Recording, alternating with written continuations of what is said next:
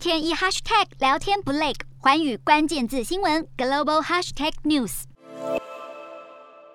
担心普丁真的动核，比利时当局日前呼吁欧盟成员国加强储存碘片等其他药品。此话一出，引发当地民众恐慌，抢买防护用品。不买碘，民众心不安。除了比利时，在挪威药局里，碘片几乎都卖光了。此外，卢森堡的药局也表示，因询问碘，他们的电话被打爆。在爆发抢买碘片潮之前，欧洲其实已经出现恐慌性的采购潮，像意大利超市货架上已经看不到意大利面的踪影。当地的小麦大多是由东欧进口，且百分之八十的葵花油来自乌克兰。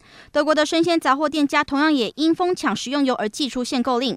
由于乌克兰和俄罗斯正好都是小麦、食用油等产品的最重要供应国，全球一半的葵花油出口来自乌克兰，另外百分之二十一来自俄罗斯。德国种子油协会表示，欧盟加工的亚麻籽油原料百分之九十都靠进口。乌俄战事不止让全球食品供应链告急，也渐渐影响民生消费。